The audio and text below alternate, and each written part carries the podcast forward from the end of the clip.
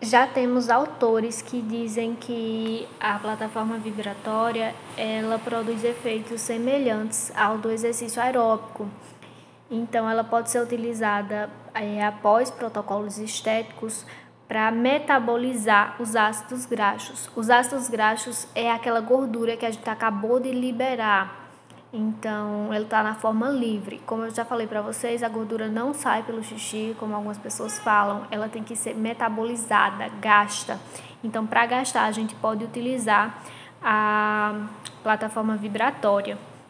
É, isso acontece porque quando a gente faz, usa a eletroterapia como ultrassom, a eletrolipólise, a radiofrequência, a gente promove um, uma lise na célula de gordura, um rompimento. Aí ela vai ficar na forma livre, que a gente tem que é, metabolizar, gastar. E quando a gente faz isso logo após o exercício, a gente já está gastando. A gente terminou de fazer o, a eletroterapia, aí já entra com a plataforma vibratória para gastar, metabolizar essa gordura que a gente acabou de liberar. A plataforma vibratória ela atua também bastante sobre o sistema endócrino, então ela provoca várias alterações hormonais benéficas.